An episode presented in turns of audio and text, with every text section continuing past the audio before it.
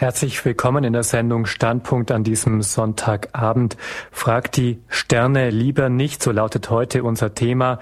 Unser Studiogast Uwe Matthias Kraus wird uns von seinem Weg berichten vom Star-Astrologen zum Christ. Mein Name ist Ulrich Schwab. Ich freue mich, dass ich Sie durch die nächsten eineinhalb Stunden begleiten darf. Horoskopen begegnet man heute auf Schritt und Tritt. Kaum eine Fernsehzeitschrift oder Illustrierte kommt ohne den vielbemühten Blick in die Sterne aus, ob im Wochenhoroskop oder gar im großen Jahreshoroskop mit einem Ausblick auf Liebe und Partnerschaft, Finanzen, Beruf und Gesundheit für ein ganzes Jahr. Nur wenige Privatradios und Popsender haben keine Sendung für einen Astro-Experten, der oder die Tag für Tag oder Woche für Woche dem Hörer die Chancen und Risiken seines Sternzeichens erklärt. Was sagen die Sterne? Darauf weiß allein das Internet zur Genüge Auskunft zu geben. Allein die deutschsprachigen Seiten sind zahllos, die dem Nutzer Auskunft über Liebe, Glück, Beruf, Erfolg oder gar Wissen um die Kraft der Magie versprechen. Was sagen die Sterne über deine Zukunft? Wem man auch diese Frage stellt, wahrscheinlich die wenigsten unserer Zeitgenossen würden es ablehnen, schon heute zu wissen, ob sie morgen vielleicht das große Glück in der Partnerschaft oder endlich den lang ersehnten Traumjob ergattern. Unser heutiger Studiogast allerdings rät diesen Menschen, fragt die Sterne lieber nicht. Er selbst hat jahrelang die Sterne befragt. Die Astrologie war sein Beruf. Bücher und Beiträge in Zeitschriften, Fernsehsendungen und Radiointerviews machten ihn zu einem der bekanntesten Astrologen in Deutschland. Für ein großes Publikum galt er als Experte für Prognosen und Vorhersagen, doch obwohl er erfolgreich war, begann er einen Weg zurück in die Kirche, in den christlichen Glauben. Und heute sagt er, fragt die Sterne lieber nicht, so heißt auch das Buch, das Uwe Matthias Kraus über seinen Weg von der Astrologie zum Christsein geschrieben hat. Über diesen Weg und die Lebenstäuschung Astrologie sprechen wir heute in dieser Sendung. Ich freue mich jetzt, dass Sie unser Gast sind. Guten Abend, Herr Kraus. Ja, grüß Gott, guten Abend. Herr Kraus, haben Sie mal mitgezählt, in wie viel Radio- und Fernsehsendungen Sie zu Gast waren, wie viele Medienbeiträge Sie gegeben haben als Astrologe? Hm, genau, mitgezählt denke ich nicht, aber es werden so 30 Fernsehauftritte und über 100 äh, Radiointerviews gewesen sein. Es ist heute das erste Mal, dass Sie bei Radio Horeb zu Gast sind. Ich stelle Sie den Hörern vor. Sie sind 1956 in Burscheid bei Köln geboren. Nach dem Abitur haben sie die Laufbahn zum Journalisten eingeschlagen. Dazwischen war dann aber eine Ausbildung zum medizinisch-technischen Assistenten. Äh, in dieser Zeit haben Sie schon angefangen, sich mit fernöstlichen Philosophien zu beschäftigen, mit Autoren des Nihilismus, auch für den Buddhismus haben Sie einige Begeisterung gehabt. Ab 1981 haben Sie dann angefangen mitzuarbeiten. 1986 wurden Sie dann Redakteur in der Redaktion bei der Zeitung, bei einer Zeitung für die HLK-Branche, Heizungs-, Lüftungs-, Klimatechnik. Da waren Sie für den Wirtschaftsteil zuständig, haben da aber auch Horoskope geschrieben. Und seit 1997 waren Sie dann freier Wirtschafts- und Finanzjournalist. Sie waren Buchautor, leitender Redakteur von Kalendern, alles zum Thema Horoskope und Astrologie. Sieben Fachbücher haben Sie verfasst. Sie sind der Co-Autor einer Finanz-CD-ROM im Bereich Anlagestrategien.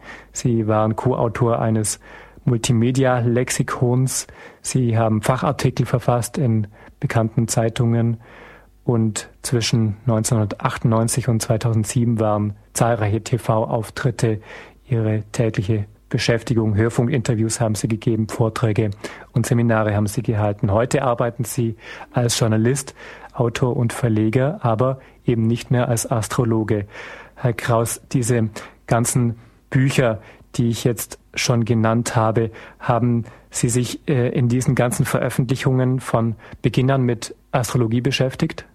Also die meisten Bücher, die ich geschrieben habe, waren zu astrologischen Themen. Das ging also ganz früh los, schon mit dem Bereich Lotto und Astrologie habe ich das verbunden. Also die Geldthematik und die Astrologie-Thematik konnte ich eigentlich sehr gut verbinden aufgrund des wirtschaftlichen Hintergrundes. Und dann ging es um Börse und Astrologie, Models und Astrologie. Also diese ganzen astrologischen Themen habe ich eigentlich immer weiter ausgedehnt in den Büchern, ja. Also Börse und Astrologie, das war auch eines Ihrer letzten Bücher, das herauskam. Haben Sie äh, schon, bevor Sie sich selbstständig gemacht haben als Autor, haben Sie schon vorher mit der Astrologie Geld verdient? Ja, das hat relativ früh angefangen, also schon ab dem 20. Lebensjahr, dass ich nebenbei auch Bekannte und Freunde beraten habe, das also so in dem Hobbybereich mal angetestet, aber einfach.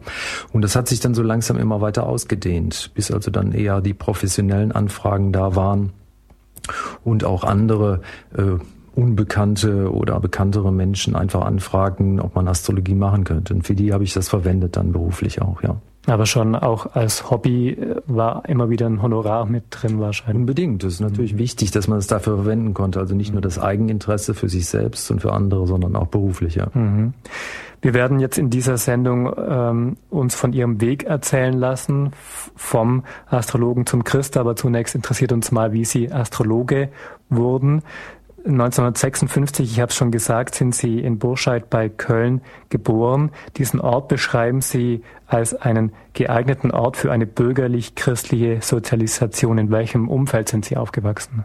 Ja, das war also so ein klassisch bürgerliches Umfeld, so ein gut bürgerliches Bereich einfach äh, von den Eltern her, von den Freunden her, katholisch, also alles Gymnasium, also so der Klassiker sozusagen, wo man meinen könnte, das wäre jetzt die Grundlage für eine schöne bürgerliche Karriere oder ein Lebensweg einfach.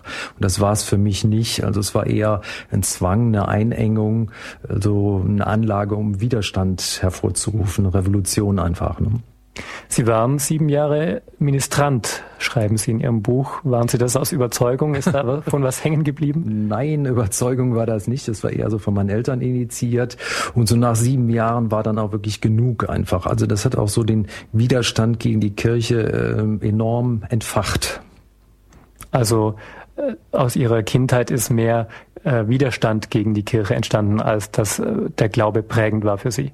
Richtig, ich bin da drin aufgewachsen. Das war eine Zeit lang auch faszinierend. Ich habe da auch ein sehr starkes Erlebnis gehabt in der Kirche, so, so ein spirituelles Erlebnis, was sehr schön war. Aber danach war eigentlich der Widerstand viel größer und die Ausrichtung so in existenzialistische Bereiche und esoterische Bereiche ging schlagartig dann los. Mhm. War das irgendeine eine, eine rationale äh, Entscheidung, die, mhm. dass Sie mit der Kirche nichts mehr anfangen konnten? Oder war das das Gefühl, woanders muss es sein, was Sie zufriedenstellt? Richtig, also zweiteres im Grunde genommen, dass also woanders wirklich ein tieferer Sinn, wo einfach was Emotionaleres und Befriedigenderes dahinter stecken könnte. Und da habe ich in der Gnosis gesucht, in der Esoterik gesucht, in der Astrologie gesucht.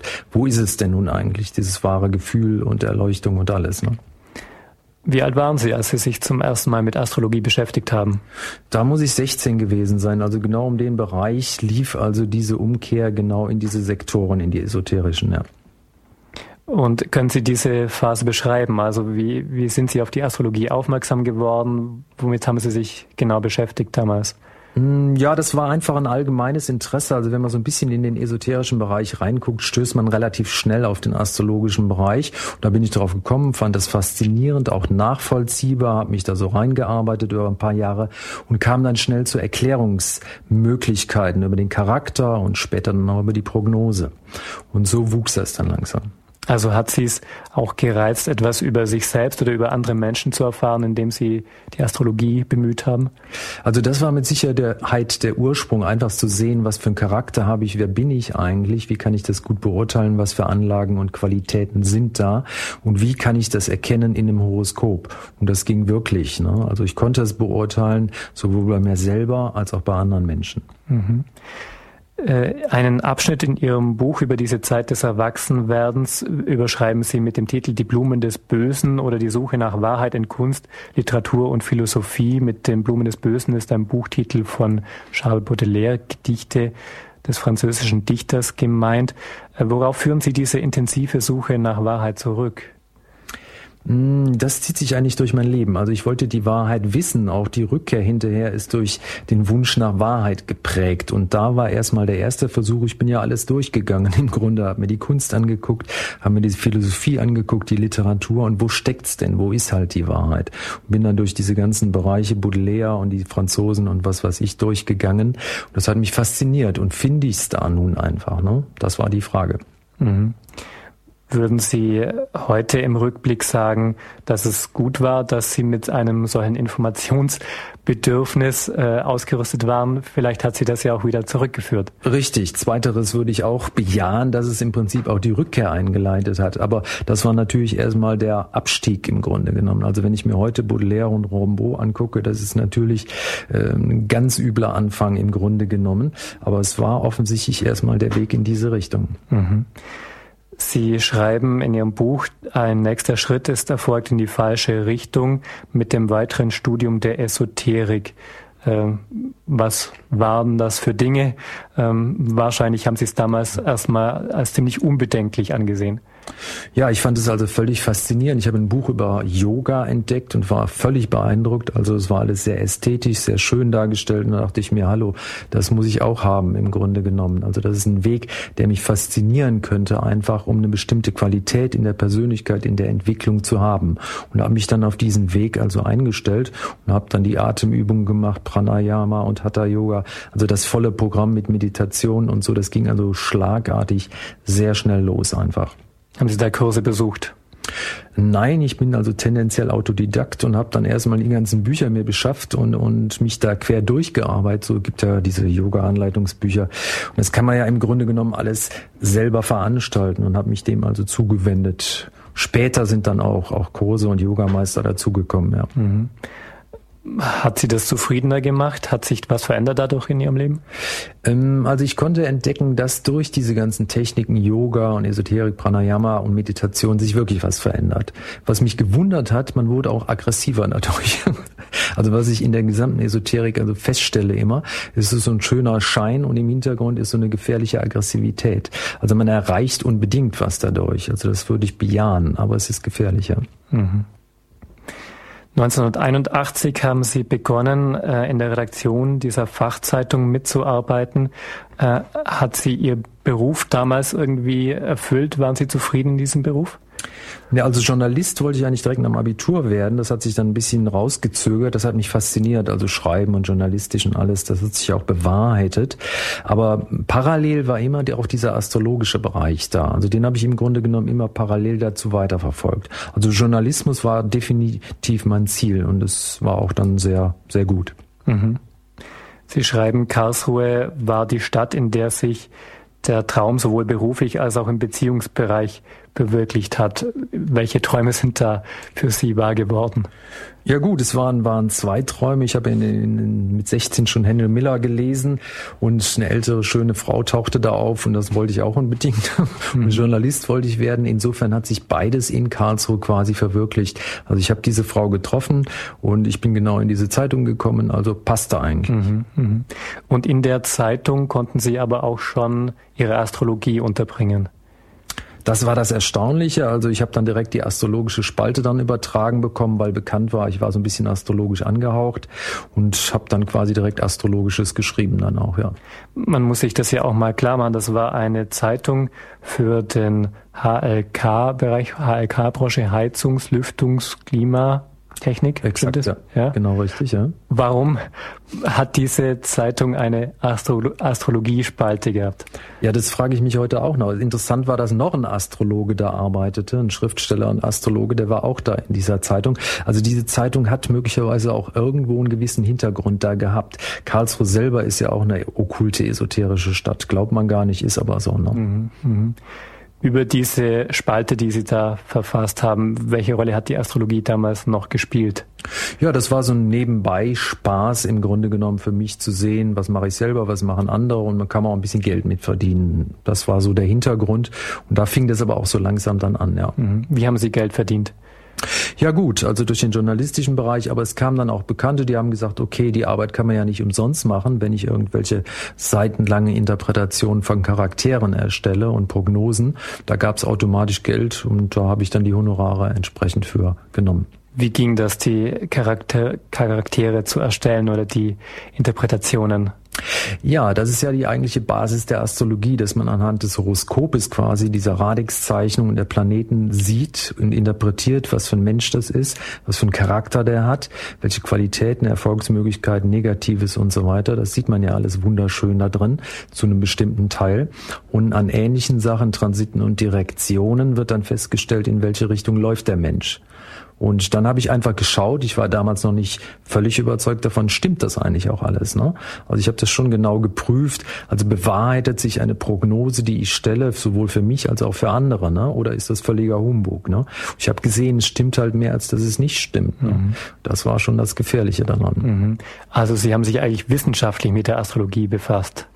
Ja, also ich war, ähm, erst habe ich sie getestet, dann habe ich gesehen, es funktioniert, die Prognosen treffen ein. Wenn ich einen Mensch sehe, ich kann den beschreiben, möglicherweise schon vom Horoskop her betrachtet, und das bewahrheitet sich, dann kann ich das verwenden.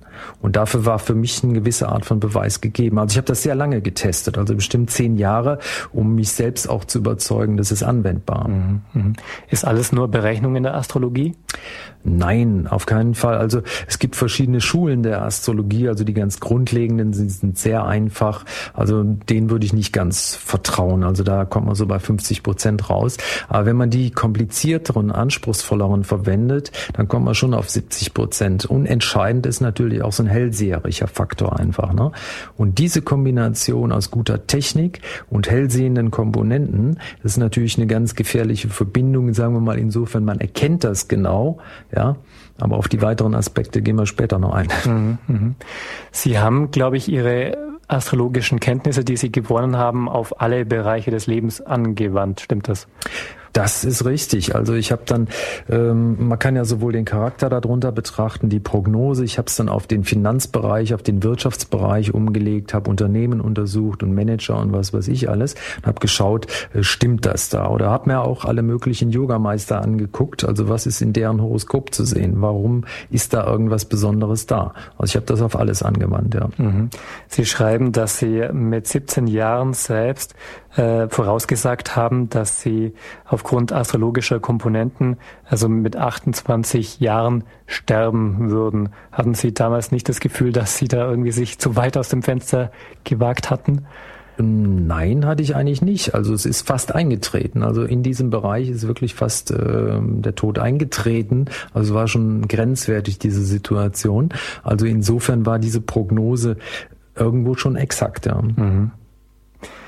1983 äh, in diesem Jahr hat eine Begegnung stattgefunden mit einem indischen Yoga-Meister und Sie schreiben davon, dass diese Begegnung für die nächsten 15 Jahre für Sie sehr wichtig war. Inwiefern war diese Begegnung mit diesem Yoga-Meister so zentral? Ja gut, das war auch ein Wunsch, den ich so mit 16 hatte, einen Yogameister zu treffen. Sieben Jahre später war er quasi da. Und das war dann auch sehr beeinflussend für mich. Das war also wirklich, die Yoga-Lehre wurde dadurch noch weiter bestärkt. Patanjali und was weiß ich alles und die Yoga-Sutras wurden eine ganz eminente Bedeutung für mich. Das hat sich auch dann diese 15 Jahre quasi durchgezogen. Das war also für mich Lebensphilosophie, Inhalt und Weg. Mhm. Also schon sehr dominant. Das war der klassische Yoga-Guru sozusagen. Mhm.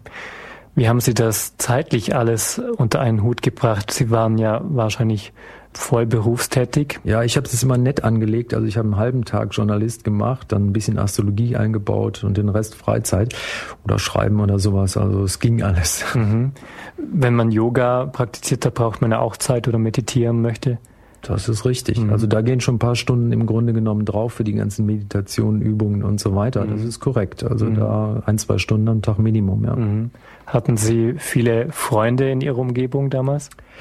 Mm, ja, also ich würde sagen auch viele Menschen, die also im esoterischen und Yoga-Bereich waren, da war ein ganzer Trupp, das war ja die Szene an für sich, also das war ein Thema. Und da waren jede Menge Bekannte oder Freunde, ja.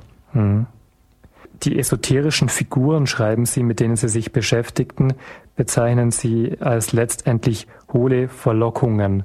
Äh, warum?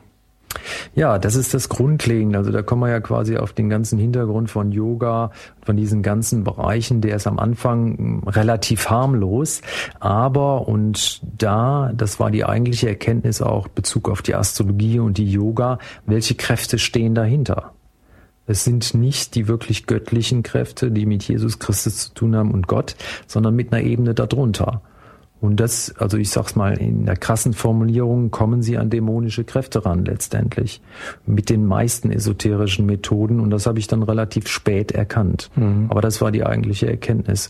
Also sowohl Astrologie als auch dieser Yoga-Bereich führt tendenziell dahin. Mhm. Also ist für mich heute eine völlig klare Angelegenheit. Nicht jeden, nicht alle, nicht immer, ja, aber tendenziell geht's in diese Richtung. Mhm. Herr Kraus, Sie haben in dieser Zeit auch begonnen, sich, Sie schreiben, mit einer der exaktesten Schulen der Astrologie zu beschäftigen. Die Treffergenauigkeit sei immer besser geworden. Äh, wie, wie können Sie das erklären oder was heißt das Treffergenauigkeit? Ja gut, also ich, es gibt so drei Stufen in der Astrologie. So die klassische Astrologie ist so die einfachste. Danach gibt's fachspezifisch die Ebertin-Schule, die ist schon eine technisch wesentlich anspruchsvoller. Und dann gibt's noch die Hamburger Schule, die haben dann noch sieben, acht Planeten dazu oder noch zehn mehr. Und da kommt man natürlich auf eine Fülle mehr von Informationen, muss viel mehr arbeiten, viel mehr kennen, aber kommt dann auch zu genaueren Ergebnissen. Sagen wir mal, das ist so der Sprung von 50 Prozent auf 70 Prozent. Das ist so die, die Anhebung der Qualität eigentlich. Und die ist äh, für diesen Unternehmensbereich, der mich ja interessierte auch, und Managerbereich und Börsenbereich war das eigentlich die Voraussetzung, dass also die Prognosegenauigkeit wesentlich höher wurde. Sie hören die Sendung Standpunkt bei Radio Horeb heute mit dem Thema Frag die Sterne lieber nicht. Der Autor dieses Buches ist heute unser Gast und er hat das Buch geschrieben, obwohl er selbst jahrelang Astrologe war. Mehr zu seiner Berufstätigkeit, zu seinem Erfolg auch als Astrologe hören Sie gleich nach einer kleinen Musikpause.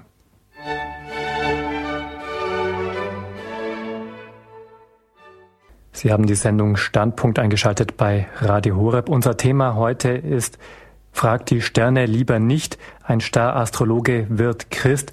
Wie er als Star-Astrologe zum Christen wurde, das erzählt uns heute Uwe Matthias Kraus, der heute unser Studiogast bei Radio Horeb in München ist. Er hat uns schon erzählt von seiner Tätigkeit als Redakteur, in der er während äh, in, in einer Zeitschrift für die HLK-Branche äh, Horoskope verfasst hat, aber auch nebenher als Hobby Astrologe war. Herr Kraus, wann haben Sie denn begonnen, die Astrologie zum Beruf zu machen? Ähm, ja, in diesem Bereich, also während der journalistischen Tätigkeit ab 81 habe ich das immer weiter ausgebaut. Also es ist immer ein Nebenjob geblieben. Also erst ab 97 hat sich das dann richtig entfaltet, dass es so, so ein Hauptschwerpunkt wurde. Aber in dem Bereich war es immer quasi so eine Nebentätigkeit, die sich aber immer weiter ausgedehnt hat. Ne? Sie haben dann auch schon begonnen, Bücher zu verfassen, glaube ich. Ähm, ja gut, das kam in den Bereich ab 97 mhm. quasi. Da war so das erste Buch äh, Lotto und Astrologie. Na, da bin ich aus dieser Zeitung weg und habe mich dann selbstständig gemacht als äh, Journalist und Autor. Und da kam so dieses erste Buch Lotto und Astrologie. Da habe ich die Verbindungen gesehen und das mal zusammengefasst. Mhm. Aber zuvor haben Sie, glaube ich, die Astrologie schon mit der Börse in Verbindung gebracht. Das ist richtig. Also das kam dann immer mehr auch in den Bereich ähm, 87, als ich den Oktobercrash da gesehen habe. Da war ich selbst an der Börse engagiert, auch so mit Optionsscheinen und sowas. Und Kunden von mir waren da auch mit Kreditinvestitionen an der Wall Street unterwegs. Und da habe ich einfach gesehen, also in deren Horoskop stimmte was nicht. Deshalb sind die da in Verluste reingeraten und an der Börse selber auch was. Und da habe ich so die erste Verbindung gezogen, also zwischen Aktien, Börsenverläufen und Astrologie. Und das äh, bewahrheitete sich dann so langsam. Also 1987 im Herbst war ein Börsencrash. Richtig, das war so ein größerer. Ja. Und Sie waren aber zuvor schon in der Börse eingestiegen, hatten selbst Aktien. Ja, ich hatte Optionsscheine, an dem Tag interessanterweise Put-Optionsscheine. Also ich habe da sogar gewonnen dran quasi, aber mit einem ziemlichen Glücksfaktor etwas. Aber diese Verbindung stellte sich dann einfach. Ne? Mhm. Und hatten Sie zuvor eben astrologisch berechnet, wie Sie sich verhalten würden an der Börse? Ähm, also da waren noch die Anfänge, sagen wir mal, meiner börsenastrologischen Tätigkeit. Das war ein gewisser Glücksfaktor, den ich in dem Zeitpunkt hatte, dass das dann äh, zu einem kleineren Erfolg wurde. Aber das, wie gesagt, mehr Glückskomponente war. Mhm, mh. Nicht nur die Börsenwelt, auch Ihr eigenes Leben haben Sie astrologisch berechnet. Sie schreiben, dass Sie vor der Frage einer Heirat standen und äh, haben selbst das Scheitern der Beziehung vorhergesagt, was dann auch eingetreten ist. Äh, wie beurteilen Sie das jetzt heute im Nachhinein? Ja, also es ist quasi der Aspekt der Astrologie, der die völlig im Grunde genommen sinnlos macht. Also ich hätte es wissen müssen, hätte sagen müssen, also hier in dem Horoskop steht's drin, also es hält ein Jahr und dann ist Feierabend, genauso ist es abgelaufen. Aber wenn man diese Prognose hat, man hält sich nicht dran, man macht's trotzdem. Im Grunde genommen ist das also völlig sinnlos und absurd. Selbst ein Profi macht dann im Grunde die gleichen Fehler wie ein Astrologiekunde. Die machen das nämlich auch meistens so, dass sie genau das nicht umsetzen können, sondern irgendwo reinlaufen. Also sie bestärken die negativen Faktoren, anstatt sich an Gott zu wenden. Ne? Das ist sozusagen der entscheidende Knackpunkt. Ne? Das wäre vielleicht auch ein Weg dahin, dass die, sich die Vorhersage nicht erfüllt. Zum Beispiel, richtig. Der eine Aspekt ist ja, dass man überhaupt diese Vorhersage stellt, dass die sich dann auch noch erfüllt und auch noch negativ ist, ja. Das könnte man im Grunde genommen ähm, besser machen, ja. Mhm. Setzt man sich nicht selbst unter einen ziemlichen Erwartungsdruck, wenn man äh, meint, über bevorstehende Ereignisse Bescheid zu wissen und dann immer irgendwie darauf wartet, dass es eintritt? Also das war letztendlich, also das war ein ganz negativer Punkt für mich. Also ich habe wirklich alles berechnet, also auf die Minute genau, was passieren müsste und dieses und jenes. Das ist wie so ein Zwangskorsett. Also es ist ein ganz enges, es ist ein Gefängnis im Grunde genommen. Also man ist dann in Prognosen drin, fängt sich da selber immer weiter drin und äh, guckt dann nur noch drauf. Also es ist kein erquicklicher Zustand. Also da habe ich mich dann auch zum Glück von lösen können, mehr und mehr. Also habe das dann nur noch bei anderen beobachtet. Also Sie haben für sich selber berechnet, wann Sie nach Hause kommen würden, wen Sie treffen würden, wie Ihr Gespräch verlaufen würde und so weiter. Exakt, exakt. Ja. Also zum Teil mit minutengenauen Vorhersagen. Also es war, war nicht mehr schön, ja. Mhm. Mhm. Wann ähm, oder warum haben Sie begonnen, die Astrologie auch dann auf den Bereich Lotto anzuwenden? Wie ging das? Hm, das entstand irgendwie von selbst. Also ich hatte ja mit dem Finanzbereich zu tun, hatte mir jetzt so ein bisschen den Börsenbereich angeguckt und das war wie eine Eingebung quasi, dass ich mal, ich hatte mir dann noch Fußball angeschaut und verschiedenes und plötzlich tauchte Lotto auf und habe mir dann die ganzen Lotto-Millionäre astrologisch angeguckt und fand das völlig faszinierend und habe bestimmte Konstellationen entdeckt und das habe ich dann in diesem Bereich umgesetzt in ein Buch quasi mit den Ergebnissen entsprechend. War dann der Meinung, also man kann diese auch entdecken. Und das mit dem Fußball schien Ihnen nicht ergiebig. Äh, zu aufwendig. Mhm. Das tauchte später nochmal auf. Es ist eine sehr mühsame Angelegenheit. Warum? Ja, man muss sehr viel berechnen. Sämtliche Vereine, sämtliche Fußballspieler und dann sind sie schnell an einem Wochenende bei 120 Berechnungen und dafür ist die Zeit eigentlich zu schade. Ne? ja. Ähm, wie hat sich für Sie der Erfolg als Astrologe eingestellt? Wir haben schon über diese Treffergenauigkeit gesprochen. Äh, wann haben Sie sich als äh, Astrologe erfolgreich gesehen? Ja, das, das ging dann langsam los 1998, als ich erste Mal dann im hessischen äh, Fernsehen war mit diesem Lottobuch quasi, war so eine kleinere Sendung und äh, ab da ging quasi das Medieninteresse so langsam los. Aber so 1999, als dann äh, Sat 1 und RTL dann langsam Interesse bekundeten, da war so der eigentliche Punkt, wo sich das dann irgendwie so logarithmisch äh, hochgeschaukelt hat einfach. Mhm. Also da war das Medieninteresse dann wesentlich stärker. Ne? Mhm. Und wie wurden die Medien zunächst auf Sie aufmerksam? Aufmerksam? Ähm, ganz einfach. Ich habe mich auch in dem PR-Bereich äh, ziemlich kundig gemacht und habe die einfach aufmerksam gemacht auf diese Tatsachen. Also habe mich direkt an die gewendet quasi und denen gesagt, da gibt's Zusammenhänge, da gibt's ein tolles Buch und macht mal eine Sendung darüber. das haben die dann noch gemacht. Also Sie haben eine Pressemitteilung geschrieben, da stand dann drin, Uwe Kraus hat vorhergesagt, dass das und das eintritt. Zum Beispiel, das mhm. war dann so der Anfang. Ja. Mhm. Haben Sie es genossen, dann äh, gefragt zu sein? Haben Sie, waren Sie zufrieden, so berühmt zu werden? Also mit Sicherheit. Also ich denke, es geht fast jedem so, so eine gewisse Anerkennung und Popularität und dass die Leute einen immer mehr fragen und bestimmte Sendungen, Fernsehen, Radio. Also es macht schon Spaß. Ne? Also kann man nicht anders sagen. Ja. Mhm, mhm. Mhm. Sie haben in dieser Zeit aber auch Langzeitberatungen gemacht für Kunden. Ähm, die Sie immer wieder betreut haben als Astrologe. Sie schreiben von einem verdächtigen Phänomen, das da aufgetreten ist. Welches Phänomen war das? Ja, das war ein Punkt, der mich so ab 2000 wirklich irritiert habe, dass ich das bei verschiedenen Kunden gesehen habe, denen geht's nicht besser, sondern denen geht's schlechter. Also ein Kunde, ein Geschäftsführer, der war da so zehn Jahre fast bei mir in der Beratung, die ging in den letzten Beratungsjahren ging es dem immer schlechter quasi. Ne? Also der konnte sich nicht mehr selbst befreien aus bestimmten Situationen, ein bestimmtes Fahrwasser. Und das habe ich nicht nur einmal beobachtet, sondern bei verschiedenen Kunden, also gerade Langzeitkunden. Da hat man ja ein ganz anderes Verhältnis zu, zum Teil fast tägliche Beratungen und sieht deren Weg einfach. Ne? Am Anfang fantastische Erfolge, das stimmt alles wunderbar, denen geht's immer besser, Erfolge ohne Ende. Und hinterher dreht das alles langsam. Und das fand ich dann also wirklich schon sehr verdächtig, dass da so eine Parallele bei diesen äh, Menschen überall war.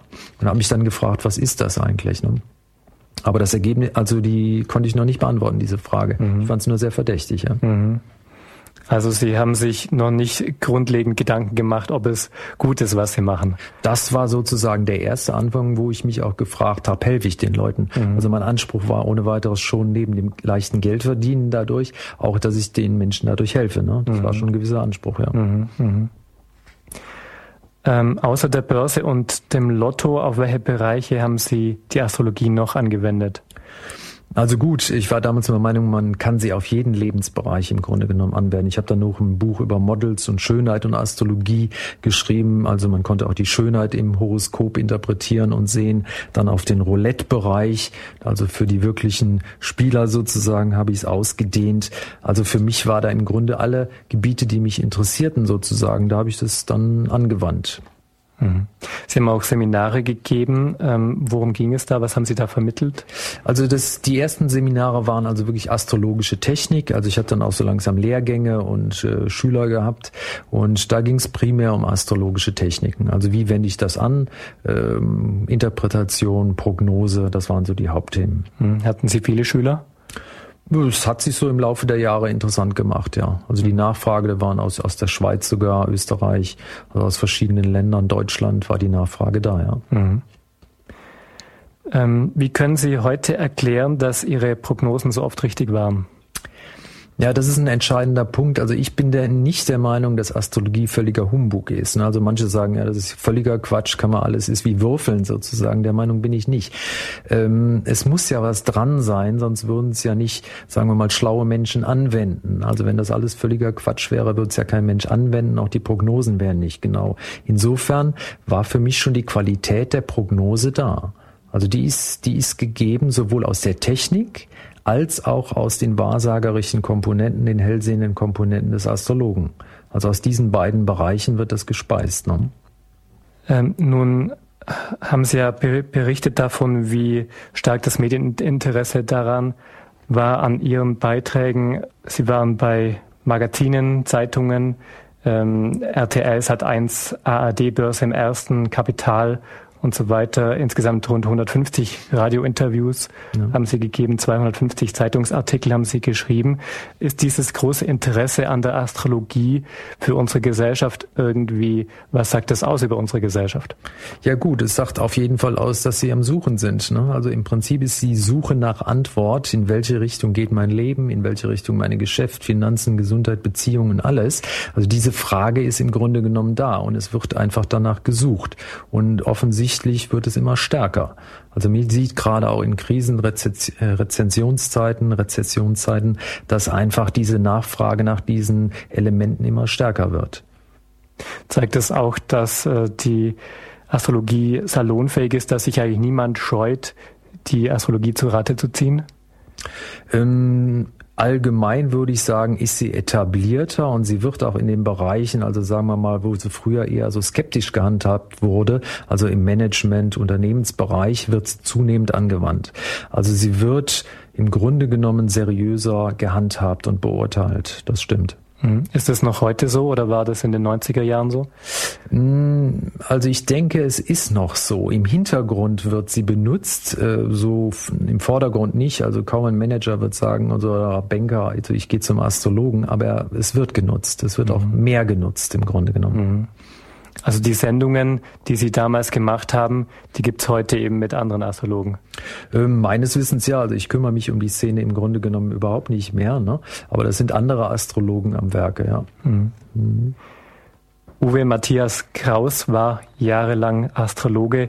Heute ist er Christ und hat von der Astrologie Abschied genommen. Wie seine Rückkehr zum christlichen Glauben passiert ist, darüber sprechen wir gleich ausführlicher nach einer kurzen Musik.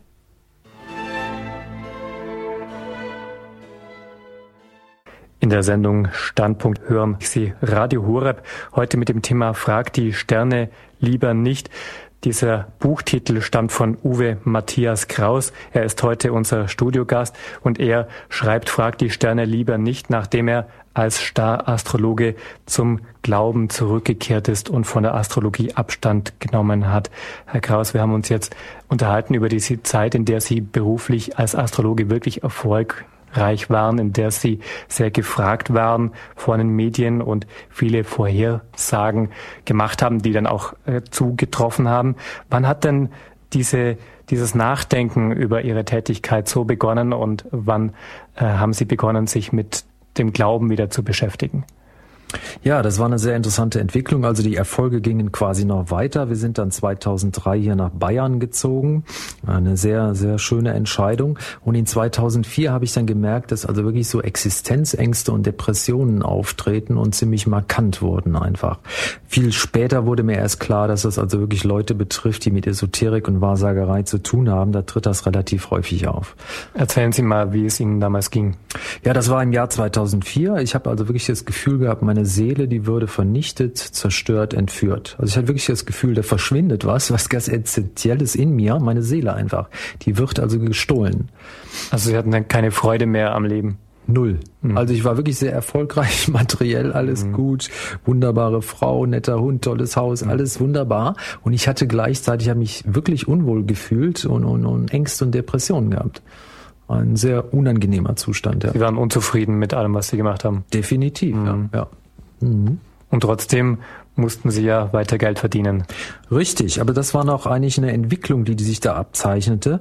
Also der, der entscheidende Punkt war für mich dann auf der Fraueninsel in der Kirche der Schwester ähm, der äh, Irmingard. Also da, äh, der seligen Irmingard, da habe ich also in der Kirche darum gebetet zu ihr, dass wirklich also meine Seele gerettet wird dass also wirklich was passiert. Also ich hab, war da nicht in der katholischen Kirche für mich oder sonst was. Ich war einfach in dieser Kirche, habe zu ihr gebetet, also dass meine Seele wieder gerettet wird, zu mir zurückkehrt. Mhm. Wie kam es dazu? Warum hat sie die selige Irmingard dazu eingeladen? Ich weiß nicht warum, keine Ahnung. Wir sind wirklich, haben einen Ausflug gemacht auf die Fraueninsel. Ich habe die Kirche gesehen und bin da reingerannt in diesen Zustand des, des Unglücklichseins, sagen wir mal, und habe da gebetet. Also mir sind die Tränen da geflossen und, und das war der Wunsch. Ich habe ihr Bild da gesehen. Das war da, ne? Und sie hat Ihnen geholfen, die selige Irmingard da ist für meine Begriffe da ganz was Entscheidendes passiert, also was sich dann in den nächsten Jahren immer stärker bewahrheitet hat. Wir waren dann auch in Weinlinden, das ist so eine ähm, Kirche in unserer Nähe, eine Wallfahrtskirche, und ich habe da zur Gottesmutter Maria gebetet und die Schwester Faustina war da in so einem Prospekt. Das hat mich alles sehr angesprochen, aber ich habe jetzt nicht gedacht, das ist jetzt hier der große Ausweg, sondern ich bin da einfach mal hingegangen und habe gebetet. Mhm. Das waren aber in erster Linie erstmal nur Denkanstöße oder hat sich Ihr Leben schon geändert? Nein, also das war im Grunde genommen ein Wendepunkt, aber ein Anfangspunkt. Der war mir noch nicht so völlig klar. Ich habe dann ja auch im Fernsehen Hour of Power diese Sendung gesehen von dem Dr. Schuller, fand die faszinierend. Ja, Also es war eine Sendung, die mir wirklich Kraft und Energie und wieder eine gewisse Form von Freude zurückgegeben haben. Ich habe gedacht, also da ist irgendwas, da ist was von Wahrheit, was einem Energie und Freude gibt. Mhm. Also Sie haben sich plötzlich für Dinge interessiert, die Sie vorher nie interessiert hatten. Richtig, also ich fand Christentum also nicht besonders ansprechend. Also auf die Idee wäre ich wirklich nicht mehr gekommen in diesem Leben sozusagen. Aber da tauchte jetzt wirklich Freude wieder auf. Ja. Mhm. mhm. Hat Ihnen das äh, den Antrieb gegeben, äh, Ihr Leben zu ändern oder noch stärker auf die Suche zu gehen? Ähm, ich würde sagen, das war sozusagen der, der Anfangspunkt einer Entwicklung, die jetzt über mehrere Jahre lief, also die ich erst im Nachhinein richtig beurteilen kann, was da eigentlich passiert ist. Aber das war so der Einstieg in die weitere Entwicklung. Denn interessanterweise aus dem astrologischen Bereich kam ja jetzt noch viel mehr Arbeit auf mich zu. Mhm. In dieser Zeit äh, waren einige Begegnungen mit Heiligen. Welche Heiligen haben Sie denn in dieser Zeit kennengelernt? Ja, gut, also es war zum einen die selige Irmingard, die mich sehr angesprochen hat und danach kamen eigentlich ganz wichtige Entwicklungen, also die äh, Pater Pio ist äh, an einem ganz tiefen Erschöpfungspunkt für mich aufgetaucht in dem Jahr 2006 allerdings ähm, und hat also eine wirkliche, ähm, ja, wie eine Begegnung war das quasi, wie eine Stimme, die zu mir gesprochen hat. Also dass ich jetzt äh, zur Beichte gehen soll und, und einen anderen Weg gehen soll. Hatten Sie sich vorher mal mit dem Leben des Pater Pio beschäftigt, oder? Eigentlich nur ganz wenig. Also es war mal so ein kurzer Impuls in diesem Frühjahr, wo das mal auftaucht. Ich hatte mal etwas über ihn gelesen, aber das war wie ein reales Erleben, was dann auftauchte. Und was hat er Ihnen gesagt? Also, dass ich zur Beichte gehen sollte, war für mich völlig unklar. Konnte ich also im Grunde nicht mehr viel mit anfangen, nur nach Erinnerungen. Und dass ich mal in seine heiligen Städte besuchen sollte. Mhm. Haben Sie es gemacht? Nein, es steht auf meinem Programm. Mhm. ich habe es noch nicht geschafft. Also es steht monatlich an, ja. ja. Aber Sie sind dann irgendwann doch zur Beichte gegangen. Das war der entscheidende Punkt. Also es tauchte auch noch die heilige Rita von Kaschia auf, wie so ein Gefühl, wie eine Vision, auch wie ein Schutz, ein Segen, wie eine Hilfe. Also die hat auch noch eine entscheidende Rolle gespielt. Und zur Beichte bin ich dann quasi zwei Monate später gegangen, nachdem ich dann wieder in die katholische Kirche eingetreten bin. Ja. Mhm, mh. Ähm, Hat es dafür einen unmittelbaren Anstoß oder Anlass gegeben? Ja, also da gab es mehrere Punkte, die zusammenkamen. Also es kam im Frühjahr 2006 sozusagen ganz viele Punkte zusammen. Wie gesagt, Pater Pio, die heilige Rita. Ich habe die Botschaften aus Fatima und Medjugorje gelesen. Das hat mich unheimlich angesprochen. Alles kam alles ganz blitzschnell. Dann die Bücher von Ellen Ames, das kam noch dazu. Ich hatte plötzlich wieder den Impuls, also ich muss hier zurück in die Kirche. Ich bin nach Altötting gefahren, habe dann eine Wallfahrtstour durch Bayern Jahren gemacht und bin im Juni dann wieder in die Kirche eingetreten. Also es war für mich also wirklich fundamental, da wieder hinzukommen, ja. Also hat die Wallfahrt Ihnen diese Antwort gegeben, sozusagen, dass Sie diesen Schritt tun sollten? Richtig, also diese ganzen Komponenten zusammen, die mhm. kamen dann für mich, ja. Mhm. Sie schreiben, als es dann zur Beichte ging, äh, mein ganzes Leben musste ich durchgehen. Ähm, beschreiben Sie diesen Prozess? Ja gut, also ich habe einfach gesehen, ich habe mir den Katechismus vorgenommen und bei Spiegel bin jetzt mal alles durchgegangen und habe gesehen, was ich alles veranstaltet habe. Ne? Also es war ja fast gegen alle Gebote sozusagen, gegen die ich verstoßen hatte. Ich habe da also fünf Lebensbeichten abgelegt hintereinander, bin da jede Woche hingegangen, es kam immer mehr und habe das alles gebeichtet quasi. Und das war ein ganz, ganz wichtiger Punkt. Mhm. Also der Katechismus besagt, die sämtlichen Formen der Wahrsagerei sind zu verwerfen.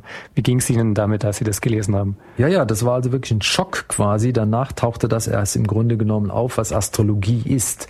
Also wenn man im Katechismus liest und in den Büchern Mose, also das ist im Grunde grauenvoll, also was Wahrsagerei eigentlich darstellt. Das ist wirklich eine Verbindung mit Dämonen und Satanismus. Mhm. Ja. Haben Sie es für sich annehmen können, was der Katechismus sagt? Äh, ich habe da noch schwer dran gearbeitet. Ja, also es war auch jetzt noch ein Prozess, wo ich nicht sofort aus wirtschaftlichen, materiellen Gründen sagen konnte, ja, Astrologie ist eine böse Sache, schmeiß mal alles sofort weg. Ähm, also das hat ungefähr noch ein Jahr gedauert. Ich habe nur jetzt langsam verstanden, dass Astrologie wirklich eine Tätigkeit ist, die vollkommen abzulehnen ist, ja, mhm. weil sie mit Sünde zu tun hat im Grunde genommen, mhm. sich gegen Gott stellt, sich Gott gleichstellt und damit eine ganz gefährliche Aktion ist. Mhm. Kam da auch wieder die Erinnerung an die äh, Beratungen, die dann vielleicht denjenigen, den Sie beraten haben, äh, den irgendwie auf ein falsches Fahrwasser gebracht haben? Das war mit Sicherheit ein Punkt. Also ich, mir wurde natürlich auch ganz warm, dass ich so, so viele Leute da quasi mit in Kontakt gebracht habe mit der Astrologie und sie quasi auch dazu verführt habe oder sie in diesem Glauben bestärkt habe. Ne? Also das, das muss natürlich auch alles aufgearbeitet mhm. werden, das ist mhm. klar. Ne? Mhm. Nun waren Sie aber in einem Konflikt, denn die Astrologie war nach wie vor Ihr Beruf. Richtig. Wie sind Sie damit umgegangen? Ja, also ich habe mir im Prinzip habe ich erstmal mit den Schülern aufgehört, habe also niemanden mehr ausgebildet. Das war mal so der erste Schritt. Und in 2007 war der eigentliche Punkt. Ich war dann noch in der in Birkenstein, habe da noch eine Wallfahrt hingemacht und um Hilfe gebetet, die Gottesmutter Maria. Dann war ich noch in Traunwaldchen bei der Philomena und habe da noch Novenen gemacht und gebetet und alles. Und danach war der entscheidende Punkt, dass also wirklich eine Entscheidung anstand. Und die Entscheidung also wurde quasi auch vom Himmel noch unterstützt. Also ich habe mich dann drei Monate hingelegt, wurde dann erstmal krank. Und da war aber die Möglichkeit des Ausstieges gegeben. Ich habe gesagt, ich mache es jetzt nicht mehr weiter, egal was passiert. Ich sehe, dass das Ganze in die Hölle führt. Und da wollte ich im Prinzip also nicht hin, war nicht mein Anliegen. Und da habe dann wirklich gesagt, also jetzt ist Feierabend, ich höre auf, egal was passiert. Also Sie wurden erstmal krank, das hat Sie gezwungen, erstmal auch nichts zu machen als Astrologe. Richtig, also es lief so eine Parallelentscheidung quasi, so ab hier ist Feierabend. Mhm. Haben irgendwelche persönlichen Gespräche geholfen, diesen Schritt, die in letzter Konsequenz dann zu machen und der Astrologie abzuschwören? Mit Sicherheit. Also ich habe mit dem Pfarrer in Traunwalchen gesprochen, mit dem Pfarrer in Kolbermoor ähm, und auch habe den Pater Menjeckel getroffen in München. Also es war eine Menge auch persönliche Begegnungen. Neben Bibel TV, KTV, Radio Horeb habe ich ja alles in der Zeit angehört und gesehen, die Kräfte, die da positiv zusammengewirkt haben, um mir diese Entscheidung also wirklich klar zu machen und zu erleichtern. Ja. Mhm.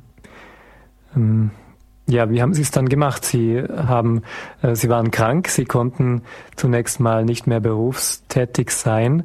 Ähm, haben Sie dann alle Anfragen erstmal abgesagt, die an Sie rangetragen wurden. Richtig, also ich habe konsequent gesagt, ich mache hier keine Astrologie mehr, ist Feierabend. Manche Leute konnten das überhaupt nicht verstehen. Die haben gesagt, also machen es als weiter, kann man nicht, muss man nicht so eng sehen. Also Astrologie ist da vertretbar und nette Sache. Aber ich habe wirklich gesagt, ich mache es nicht mehr. Also müssen Sie wirklich jemand anderen suchen, am besten gar nicht hingehen. Ich habe natürlich auch die Leute aufgeklärt. Ne?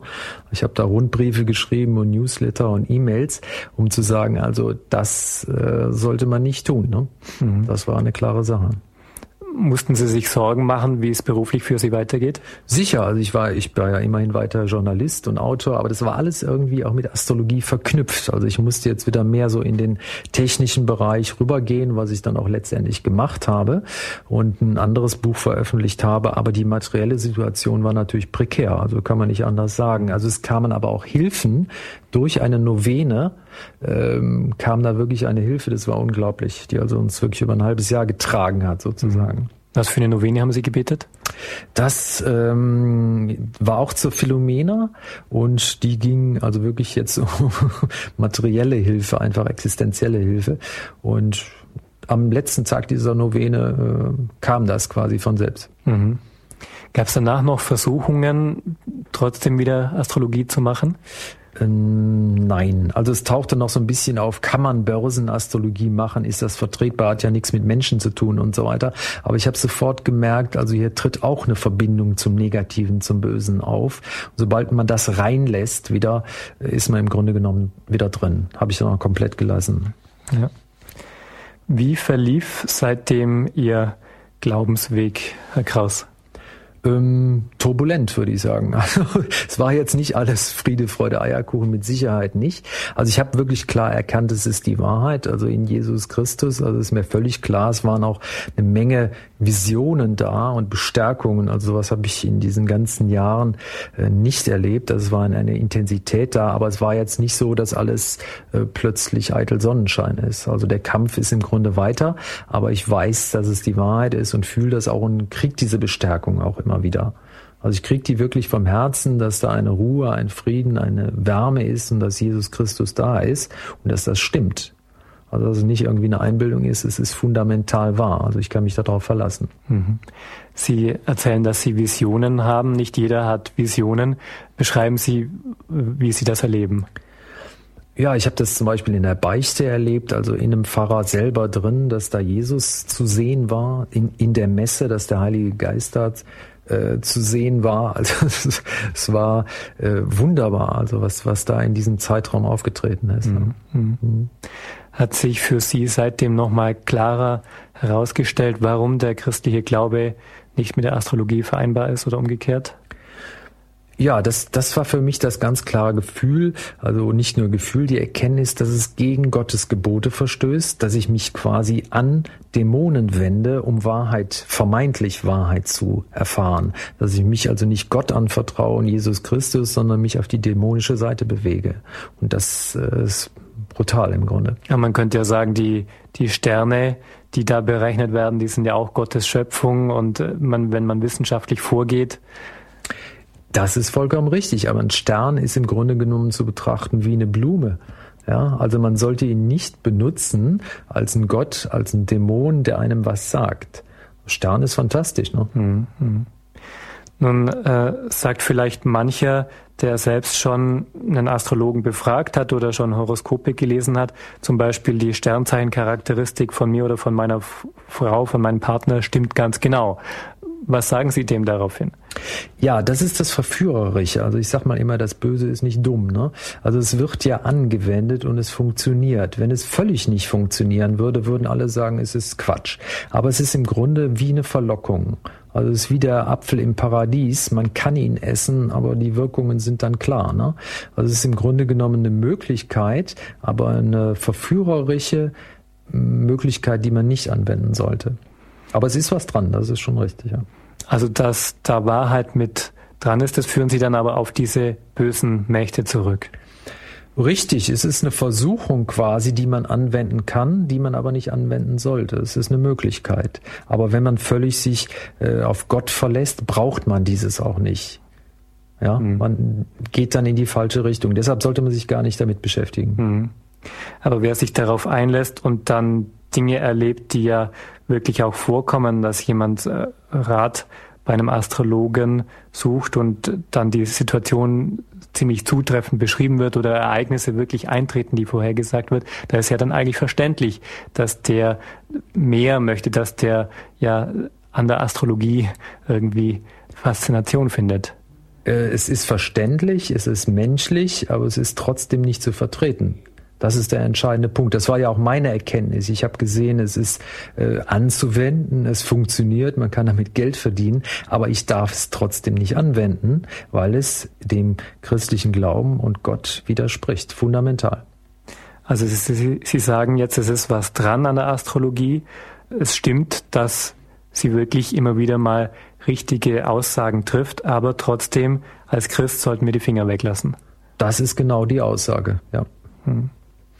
Also man, man sollte diese Methode, die gewisse Wahrheiten beinhaltet, aber eine Verführung des Bösen ist, das muss man betrachten. Das ist wie der Apfel im Grunde genommen, hm. sollte man halt nicht anwenden. Hm.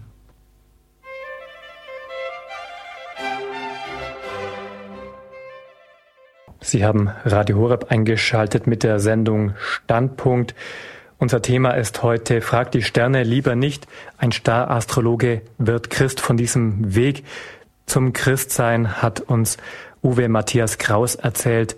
Er war Star-Astrologe und ist zum Glauben zurückgekehrt. Herr Kraus, wir hatten uns schon darüber unterhalten, dass Sie die Astrologie irgendwann äh, erkannt haben als einen falschen Weg. Erklären Sie uns doch nochmal, warum es falsch ist, die Zukunft kennen zu wollen ähm, weil sie ein Miss, ein Nichtvertrauen auf Gott darstellt. Also ich will quasi äh, mein Leben und die Materie und alles beherrschen. Das steht im Grunde genommen hinter der Astrologie. Ich will nicht Gott vertrauen, sondern ich will sozusagen selbst der Herrscher der Welt sein. Und das ist das eigentliche Problem. Mhm. Also wollten Sie damals, als Sie Astrologe waren, irgendwo Macht haben über Ihr Leben? Also mit Sicherheit, der Machtaspekt ist bei der Astrologie ein ganz entscheidender. Also man will ja wissen, was passiert und sein Leben manipulieren oder andere Leute manipulieren. Das ist ja der Sinn der Astrologie. Und damit äh, setzt man sich natürlich an Gottes Stelle letztendlich. Hm.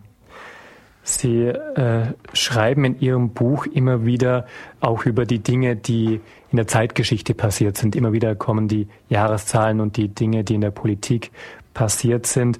Äh, sehen Sie das heute aus einem neuen Blickwinkel? Ist dieses Geschehen in der Zeit auch irgendwo das Handeln Gottes in der Welt? Hm, das war im Grunde genommen zur Illustration, also zu, auch zur Verankerung der einzelnen Geschehnisse, sowohl für mich selbst als auch für den Leser. Ne? Also das ist immer die Frage der einzelnen Entscheidung, was der Mensch macht, ob er sich an Gott orientiert oder nicht. Ein Politiker, ein Machtmensch oder was weiß ich, ist er nun auf Gott hin bezogen oder nicht. Das ist das eigentlich Entscheidende. Ne? Mhm. Aber Nehmen Sie diese Ereignisse heute anders wahr? Sie haben früher wahrscheinlich die Zeitereignisse auch deswegen beobachtet, weil Sie sich Gedanken gemacht haben, inwiefern sie im Einklang sind mit Ihren astrologischen Berechnungen. Ja, klar, früher habe ich ja quasi die Bundestagswahlen und was weiß ich und die Besuche und Kriege und Wirtschaft alles quasi vorausgesagt oder vermeint voraussagen zu können. Und das sehe ich heute also völlig anders. Ne? Also dass man da wirklich äh, vollstes Vertrauen sozusagen auch in die göttliche Entwicklung haben sollte oder den göttlichen Plan einfach. Also hat es heute auch irgendwie einen anderen Sinn, was passiert? Völlig. Also ich bin da äh, entspannter einfach, ja. Also das äh, anzuschauen und zu betrachten im Grunde genommen. Sie verlassen sich darauf, dass Gott um alles weiß, was passiert. Richtig. Also wenn man früher von irgendwelchen Krisen oder was weiß ich und Weltuntergängen ausgegangen ist, ähm, sehe ich das heute unter einer ganz anderen Perspektive. Also es hat nicht diese Bedeutung jetzt unbedingt auf der materiellen oder gesellschaftlichen Ebene. Es ist in einem ganz anderen Rahmen für mich jetzt. Ja. Mhm. Mhm. Wir können jetzt mit Hörern ins Gespräch kommen. Unser erster Anrufer ist Herr Emil Meyer aus Österreich. Guten Abend. Ja, guten Abend. Äh, Herr Krause, ich hätte eine Frage an Sie. Ja. Äh, mich hat äh, früher dieses ganze, dieser ganze Hokuspokus um äh, Sterne und so etwas wenig interessiert, auch Horoskop nicht interessiert. Aber aus Ihren Ausführungen vorhin habe ich entnommen, dass durchaus solche Aussagen teilweise zutreffend sein können. So habe ich hier ein Erlebnis im Gedächtnis, wo mir ungefähr vor 20, 25 Jahren mal ein Freund erzählt hatte, dass er in Indien von einem Mann plötzlich auf die Seite genommen worden ist. Da hat ihm einer die Hand gelesen und hat ihm Sachen erzählt, äh, die aus seinem Leben keiner wissen konnte. Das soll alles gestimmt haben. Und ich glaube nicht, dass dieser Freund mir Blödsinn erzählt hat. Mhm. Ähm, äh, ist das also durchaus denkbar, dass äh, solche Sachen passieren können, die Leute, da, Leute dann vielleicht in dieses Fahrwasser reinbringen sollten. Denn von vornherein kann ich mir das nicht wirklich vorstellen. Aber wie gesagt, er hat bis damals so erzählt. Ist es an Ihrer Aussage dann denkbar, dass was möglich ist?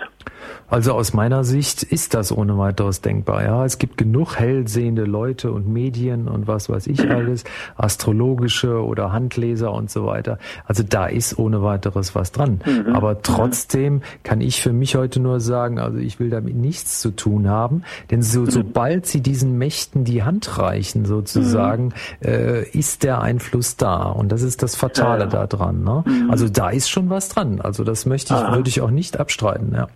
Also ich war da sowieso selber auch nie anfällig in diese Richtung. Mhm. Äh, das, bevor ich noch zum Glauben gekommen bin, jetzt sowieso nicht mehr. Ja. Aber ich habe dieses habe ich immer noch in Erinnerung gehabt, dass mit der Freund das damals so erzählt hatte.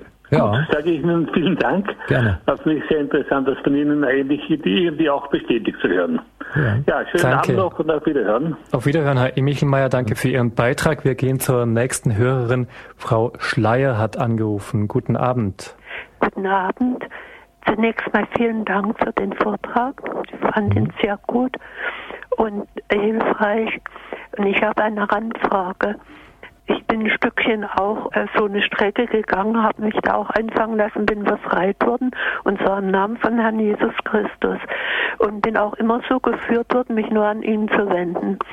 Und was mich gewundert hat, dass sie sich eigentlich nicht an ihn gewandt haben, mag ja auch eine Führung gewesen sein, weiß ich nicht. Aber sie haben sich immer an Heilige gewandt, die schon verstorben sind. Hm. Und ich weiß, es gibt unterschiedliche Ansichten in der katholischen Kirche, in anderen Kirchen. Bloß ich bin da ganz durcheinander und es macht mir ganz große Schwierigkeiten, gerade der, mit der katholischen Kirche, dass sich die Leute an, an die Verstorbenen heilig gesprochen wenden mhm. und nicht an den Herrn Jesus. Können Sie mir da irgendwie eine Hilfestellung beten, wie ich das auseinander dividieren kann? Herr Kraus, machen Sie dann einen Unterschied? Ja gut, das ist eine grundlegende Frage. Ne? Ich meine, ein katholischer Christ äh, integriert sozusagen die Heiligen, die sind für ihn präsent, also die waren für mich auch präsent und die haben mich quasi alle zu Jesus Christus geführt. Also es ist jetzt nicht so, dass ich da Heilige anbete und, und da den Schwerpunkt drauf lege. Also die haben mich letztendlich zu Jesus Christus, zum Heiligen Geist und zu Gott geführt. Das war ein Weg, ja. Aber ein evangelischer Christ wird sagen, okay, es gibt keine Heiligen oder die sind nicht relevant, sagen wir mal jetzt momentan. Ne? Mhm. Als äh, katholischer Christ sehe ich und fühle ich deren Einfluss und deren positive Hilfe. Also die sind für mich, wie gesagt, Realität. Aber das ist eine grundlegende Glaubensfrage. Ne? Sie sehen, also ich sage das jetzt nicht, bitte nicht als Kritik oder sowas ja. äh, verstehen. Äh, es geht mir um meine eigene Klarheit auf dem Gebiet. Sie sehen da keine Gefahr, dass man sich an die Heiligen wendet. Ich meine, ich kam ja ganz überzeugend drüber, wie Sie das gesagt haben. Ja. Aber ich bin mir innerlich in Bezug auf meinen eigenen Weg da eben nicht sicher. Mhm. Ja gut, äh, wenn ich vielleicht noch was kurz dazu sagen darf. Also ich, für mich ist das auch eine Frage der, der Wahrheit oder des Testes einfach. Also wenn ich mich zum Beispiel über Novenen an bestimmte Heilige wende und dann passiert was Positives, also ich habe von denen bis jetzt nur Positives erlebt einfach, ne? und da passiert wirklich was, dann ist das für mich auch eine Realität, aber immer in Kombination mit Jesus Christus letztendlich. Ja. Mhm. Und sie werden dann auch von denen zu ihm hingeführt. Das ist der entscheidende Punkt. Also ja. ich mache da jetzt nicht ja. einen eigenen Kult auf oder sowas für Heilige oder so. Der entscheidende Knackpunkt ist Jesus Christus. Ja. ja. Frau Schleier, vielleicht sollte man sich auch bei den Heiligen immer bewusst machen, dass sie ja äh, mit ihrem Leben einfach auch für Christus Zeugnis abgelegt haben und dass sie sich als Diener Gottes verstanden haben. Und wenn man sich das klar macht, dann äh, dürfte schon klar sein, dass die dann nicht sich von selbst in den Mittelpunkt rücken. Also vielleicht wollen Sie aber auch mal, Frau Schleier, einfach mit einem Theologen, mit einem Priester darüber sprechen, über dieses Verständnis der Heiligen. Mhm. Ja. Na? Ich danke Ihnen erstmal ganz, äh, ganz sehr. Also ein Stückchen haben Sie mir schon weitergeholfen. Wunderbar, Frau Schleier. Ja. Gottes Segen für Sie. Dankeschön. Das Auf Wiederhören. auch für Sie. Dankeschön. Auf Wiederhören. Wieder. Wir haben noch eine Hörerin in der Leitung. Frau Stecker hat uns erreicht aus Rechtberghausen. Grüß Gott. Ja, grüß Gott, Herr Schwab und grüß Gott, Herr Kraus Stecker. Ähm, ich möchte, Herr Kraus möchte Ihnen ganz herzlich Danke sagen für den Vortrag und für das klare Auseinanderhalten, dass die Astrologie und die, die Hellseherei, dass das ja dämonisch ist, dass das, äh, dass das uns letztlich ähm, ja zum Schlechten führt, äh, mhm. zur Sünde und dass, dass es sie auch befreit hat, dass sie jetzt Freiheit haben und, und Freude haben und, und diese Ruhe haben. Ja. Und das, das ist wunderbar. Also ich habe nämlich auch eine Freundin, die, ähm, die da gefangen war und da wurde das alles so genau vorhergesagt. Mhm. Und da ist aber in der Zwischenzeit zum Glauben gekommen und das Negative ist dann nie passiert. Aber es hätte auch passieren können. Aber ich, ich meine nur, man lässt sich, das, das haben Sie so gut rausgestellt, man lässt sich gefangen nehmen, weil es, weil es zum Teil stimmt. Mhm. Und dann rutscht man da rein. Also ich danke Ihnen ganz herzlich mhm. dafür. Ja. Haben Sie, Frau Stecker, mit dieser Bekannten drüber gesprochen, über die Astrologie und die Unvereinbarkeit mit dem Glauben? Habe ich, habe ich, ja. Mhm. Ja. Aber sie war halt gefangen da drin und ähm, sie musste erst da rauskommen, ja. Es ist ja nicht jeder gleich zugänglich dann für solche ja, ja. Argumente. Ja, aber letztendlich äh, ja, bin ich auch dankbar, dass sie davon freigekommen ist. Mhm. Ja, Frau Stecker, ist ja. Ihre Frage beantwortet? Ja, ja ich danke nochmal. Danke. Und alles Gute und Gottes Segen. Ihnen ebenfalls. Ja, danke. Grüße. Auf Wiederhören. Wiederhören. Auf Wiederhören. Unser nächster Anrufer ist Bruder Franz aus Berlin. Guten Abend, Bruder Franz. Ja, guten Abend. Ja, ich habe praktisch dasselbe durchgemacht wie Sie, Herr Kraus. Ah. Ich habe astrologische Beratung gemacht und mein Absprungspunkt kam dadurch, dass ich festgestellt habe, dass bei Menschen, die ihr Leben ganz unter die Führung Gottes gestellt haben, die Astrologie, die Horoskope und die Voraussagen nicht mehr gestimmt haben. Ah ja. ja. Mhm. Nicht? Und dann habe ich noch etwas sehr Interessantes erlebt. Und zwar war ich drei Jahre bevor ich zum, also mein Leben ganz geändert habe und Christus mein Leben geschenkt habe, war ich bei einer Wahrsagerin und die hat mir für die Vergangenheit ganz schlimme Sachen gesagt, wo ich Menschen zur Rede gestellt habe und die haben mir, also sie wusste in der Vergangenheit wunderbar zu sagen, also die mussten das zugeben, Menschen aus meiner Familie, was da geschehen ist. Mhm. Und was die Zukunft anging, sagte sie mir ganz klar, ich sehe sie noch drei Jahre, dann sehe ich ein helles Licht und dann sehe ich sie nicht mehr. Das spricht für mich da und nach drei Jahren bin ich Christ geworden. Ja, also habe ja. mein Leben ganz in die Führung und in Jesu Christi gelegt und muss heute sagen, ich, dass, dass ich es heute so sehe, dass diese Treffer und dass das alles stimmt, davon daher rührt, dass die Astrologie die Vorhersage ist für die nicht für die göttliche Vorsehung, sondern für die satanische Vorsehung. So würde ich das mal jetzt formulieren. Der Hitler hat ja auch immer wieder von der Vorsehung gesprochen. Mhm, aber das mhm. war nicht die göttliche Vorsehung. Ja, Richtig. sondern es waren, waren die Pläne des Bösen. Meine Erfahrung ist, dass sagen wir mal, Menschen, die so ein Mitläuferchristentum gehen, so sonntags in die Kirche gehen und so, da greift Gott immer wieder ein. Sie werden aber, da greift es aber noch sehr, sehr stark auch immer wieder. Ich war dann fünf Jahre im Kloster und habe praktisch mit diesem Wissen der Astrologie die Patres und Brüder mir angeschaut. Mhm. Und, und dann habe ich gesehen, in den Bereichen, wo sie die sie noch nicht so richtig unter die äh, unter Gott gestellt haben, da griffen diese alten Sachen noch. Ja, ja. das war also, ich habe denen dann teilweise Sachen gesagt, dass sie damit Schluss machen müssen. Man hat nicht auf mich gehört. Fünf Jahre später kam der Bischof und hat hat's offengelegt, da, aber inzwischen war schon alles kaputt. Ja, hätten sie fünf Jahre früher auf mich gehört, aber also dass sie mit Sachen, wo sie selber in, in, ich will jetzt absichtlich nicht sagen, welches Kloster das war, wo sie selber esoterisch gebunden waren, also im Kloster esoterisch gebunden waren. Mhm. Ne?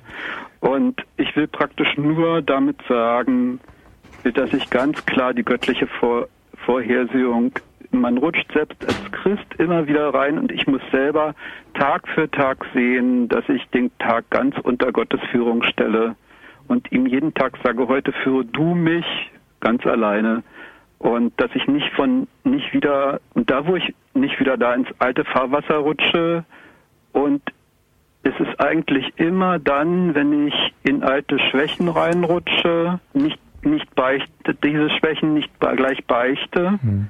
dass ich dann wieder in diese in diese andere, also dass dann das Böse wieder irgendwo Ansprüche kriegt und mhm. irgendwo wieder den Fuß reinstellen kann in die Tür. Das also, ist meine Erfahrung. Bruder Franz, verstehen wir es jetzt richtig, dass auch für Sie es erstmal schwierig war, ganz konsequent Abstand zu nehmen von der Astrologie? Ja? Nein, ich habe ich hab vollkommen Abstand genommen. Mhm. Ich habe die Ephemeriden verbrannt, ich habe alles mhm. weg, aber ich hatte ja das Wissen, noch, ich habe dann auch keine keine Horoskope mehr gemacht, mhm. ja, aber äh, so ein gewissen Grundwissen, so ein gewisses Grundwissen hat man ja noch und sieht die Leute und sieht, wo sie noch, das sehe ich auch heute noch, wo sie noch nicht sich ganz von Gott führen lassen, sondern noch in ihren alten Schwächen hängen. Und da hat praktisch immer wieder, da stimmen dann die Sachen doch auch immer wieder. Also Sie waren dann aufmerksam aufgrund Ihrer Erfahrungen dafür, wo andere Menschen äh, noch mit der Esoterik irgendwo sich beschäftigen. Mhm.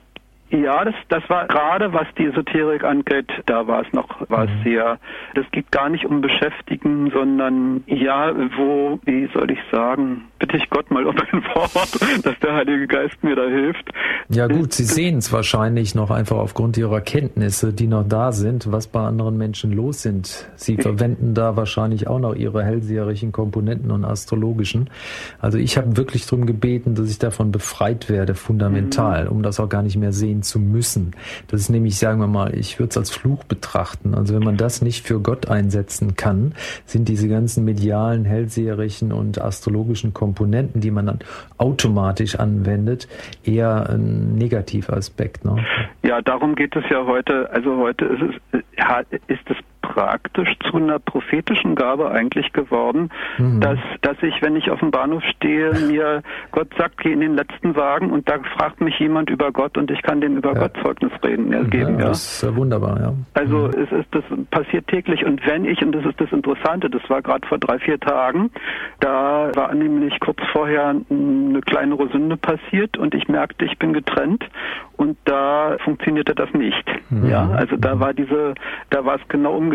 Da führte mich dieses in genau die falsche Richtung und dann bin ich sofort anschließend zur Beichte gegangen und ab da war es wieder vollkommen da. Also das können wir jetzt auch wieder als Ansporn oder Ermutigung verstehen, dass man wirklich ganz ehrlich mit sich selbst umgeht ja. und wirklich auch jetzt nochmal, bevor man in die Beichte geht, darauf schaut, ob man zum Beispiel mit der Astrologie sich eingelassen hat. Vielen Dank, Bruder Franz. Ja. Ihr Beitrag war jetzt sehr hilfreich und sehr aufschlussreich. Danke und viele Grüße nach Berlin. Dankeschön. Wir haben noch Hörer in der Leitung. Frau Fechler ist, glaube ich, am Telefon. Grüß Gott. Guten Abend, Guten Frau Abend, Fechler. Herr Schwab. Sie haben das aber ganz schön gemacht mit dem, mit dem Befragen. Also es ist ja toll, was man alles jetzt auch weiß. Ähm, und danke, Herr Kraus. Also ich denke, dass Sie jetzt wirklich auch als Werkzeug Gottes benutzt werden und vielleicht noch viel helfen können. Mhm. Glauben Sie, dass vielleicht auch das Gebet von anderen vielleicht Ihnen auch irgendwo geholfen hat. Vielleicht wissen Sie gar nicht, wer für Sie gebetet ja. hat. Wie ist das mit Ihren Eltern? Wenn Sie sagen, Sie sind aus einem katholischen Elternhaus, ist mhm. da die Mutter oder der Vater oder die Geschwister, dass Sie gebetet haben? Haben Sie so das Gefühl? Und dann nochmal eine andere Frage. Die Astrologie, ist das jetzt so ein Bereich der Esoterik oder ist es ein selbstständiger Bereich? Und dass da noch angesetzt werden kann, wenn man, das kann ja bei jedem angesetzt werden, also diese anderen Kräfte, die, die dämonischen oder ja eben das Böse, eben weil wir einen Bereich haben, der anfällig ist, und das ist auch mhm. das ganze, der ganze endotyme Grund in der Psychologie ist es, glaube ich, so, dieser tiefen Grund, den man nicht so überschauen kann, den man bei aller Willenskraft nicht in, in der Hand hat, immer, immer. Deswegen ist immer wieder diese neue Ausrichtung jeden Tag und auch dieses sich empfehlen der Mutter Gottes, also der Mutter Gottes sich anempfehlen, das ist eine ganz große Hilfe, finde ich. Und auch das Tragen der wundertätigen Medaille ist auch, habe ich auch als Hilfe erfahren. Und die Heiligen sind eben die Hilfe, die, die wirklich nur, wirklich die, die Liebe zu Gott im Grunde dazu verhelfen wollen, dass wir wirklich das als Ziel nehmen. Ja, hm. Frau Fechler, vielen Dank für Ihre Fragen. Alles wir haben es notiert. Der Herr Kraus wird gleich auf Ihre ja, Fragen eingehen. Ja, ich lege auf. Genau, ich möchte Alles gleich Gute. noch den, Ja, danke, Frau Fechler, auf Wiederhören. Vielleicht können wir gleich noch mit Herrn Hacker sprechen, der uns auch erreicht hat. Hacker, guten Abend. Guten Abend. Was ist Ihre Frage? Mein Name ist Hacker aus dem Raum München. Ich hätte eine Frage in Bezug auf die heilige Hildegard von Bingen. Die hat doch auch Visionen gehabt und sie spricht zu Aussagen der Gesundheit und was irgendwie behilflich ist. Herr Krause, welche Sicht haben Sie da? Weil in kirchlichen Kreisen gibt es welche, die das verurteilen und das in die esoterische Ecke stellen. Was sagen Sie da dazu? Herr Kraus, beantworten Sie gleich Diese mal. Frage mhm. direkt. Also ich glaube, also auch wenn ich mir das alles angeschaut habe, jetzt über die heilige Hildegard, zum Teil ist das schon fundamental gut, aber es wird auch esoterisch verwendet und das ist das Gefährliche daran. Also diese ganze genau. Sache mit Edelsteinen und was weiß ich, was dann noch kommt, äh, da ist dann die esoterische Komponente reingepackt und das wird, da wird es dann wieder gefährlich. Also hier das genau abzugrenzen, was noch wirklich in dem christlich guten Bereich ist und wo es wieder esoterisch wird. Also das das ist heikel. Also eine Menge davon ist esoterisch und gefährlich, glaube ich, ja. Mhm. Mhm. Damit sind wir auch bei der Frage von Frau Fechler zum Zusammenhang zwischen Astrologie und Esoterik. Ist das ein Teilbereich? Gehört es zusammen? Es äh, ist ein Teilbereich. Also die ganze Esoterik, dieses ganze New Age, das ist ein bunter Komplex, der aber bewusst so aufgebaut ist. Und da ist Astrologie eine einzige Komponente von ungefähr 50 anderen. Also wenn sie es nicht bei der Astrologie erwischt, dann erwischt sie es bei Tarot oder bei Reiki oder bei Yoga. Mhm. Also es ist schon ein ganz schlaues System, was dahinter steckt. Und mhm. Astrologie ist ein Bereich. Ja. Mhm. Vielen Dank, Herr Hacker. Frau Fechler hatte noch gefragt, ob jemand für Sie gebetet hat für Ihre Bekehrung. Also das, äh, da gehe ich sehr von aus. Das haben auch eine Menge Leute gesagt, dass da also eine ganze Menge Leute gebetet haben. Äh, und das denke ich auch. Also das war die Heiligenwirkung, die Gottesmutter Maria, aber es waren auch viele, viele Gebete von Lebenden und äh, möglicherweise armen Seelen oder also da müssen eine Menge Leute gebetet haben, meinten einige, sonst würde man da aus so einem Zusammenhang nicht rauskommen. Mhm. Würden Sie sagen, das ist überhaupt der Auftrag an uns Christen, dass wir beten dafür, dass andere ja zum Glauben zurückfinden, wenn sie sich da äh, verloren haben auf falschen Wegen? Also ist heute mein Empfinden, ist der nächste Schritt quasi. Wenn ich selber da mal rausgekommen bin, muss ich mich natürlich um die anderen kümmern und also dafür sorgen, wenn ich das sehe, für die beten oder messen lesen lassen ähm, oder für die Gutes tun einfach. Ne? Das ist schon ganz, ganz wichtig. Ja. Mhm. Noch eine weitere Hörerin hat eine Frage. Schwester Clementine ist jetzt dran. Guten Abend. Ja, guten Abend. Ich bin Schwester Clementine aus Lochham und ähm, bin sehr dankbar für diesen Vortrag. Und ich habe also zehn Jahre, über zehn Jahre in der Psychiatrie gearbeitet, als Privatstation, als Krankenschwester und bin eigentlich auch mit diesen Phänomenen eigentlich sehr in Berührung gekommen. Und das hat mich auch sehr neugierig gemacht. Also ich bin oft sehr und habe da auch die Gefahr gesehen, also diese Faszination. Mhm. Aber ich habe Gott sei Dank auch die Heiligen zur Hilfe gehabt, also besonders die Mutter Gottes und auch den Pater Pio und darum hat mir das jetzt so also gefreut. Mhm. Und wo ich einfach gemerkt habe, dass diese Führung für mich am allerwichtigsten ist. Und ich bin sehr, sehr dankbar, dass das heute, also die, hoffentlich viele Menschen hören weil die Gefahr halt einfach zu groß ist, gern. Mhm. Mhm. Schwester Clementine, wie haben Sie das erfahren, dass die Heiligen Ihnen äh, Orientierung gegeben haben, Ihnen geholfen haben? Ja, ich habe die Mutter Gottes also immer so als meine Beschützerin. Also ich habe gemerkt, also zum Beispiel, wenn ich mit Esoterik in Berührung gekommen bin, dann ist mir eigentlich immer übel geworden. Also mhm. wenn ich mit Leuten da gesprochen habe, das hat mir immer so eine gewisse Übelkeit, habe ich da gemerkt. Ja. Und vor allem, ja gut, ich bin einfach ein Marienkind und Birkenstein und Altötting, das ist halt alles so, sind diese Lieblingsorte auch. Und ich bin so froh, dass so ein Zeugnis heute am Abend hier ist, also im Radio.